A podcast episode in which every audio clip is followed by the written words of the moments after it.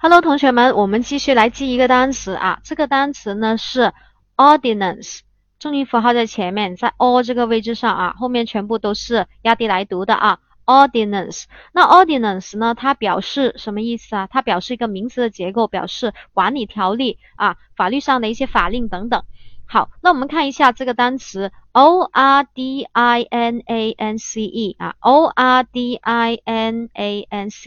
怎么记啊？考上去好像很长啊，对不对？在我们记这个单词之前，我们先看看它的用法啊。它是一个名词结构，在 sentences 那里呢，它是充当啊，在里面是一个啊，怎么样啊？是一个名词结构。我们看，law is an ordinance of reason for the common good.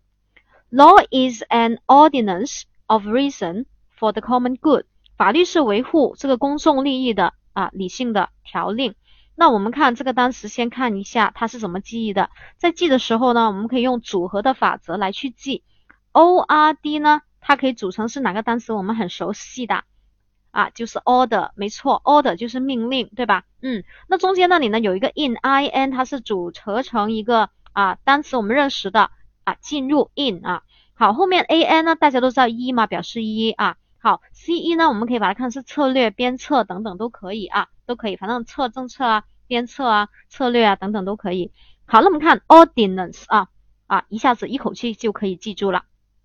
我们不管它有多长，你看啊，这是一个 order 啊，对不对啊？这是一个 order，然后呢啊，命令这个人进入一种被管理、被鞭策的啊这个条例或者是法令里面，所以 ordinance 这一个就是管理条例或是。啊，法令了，同学们都记住了吗？我们再来一遍啊，ordinance，o r d i n a n c e，好，管理条例或是法。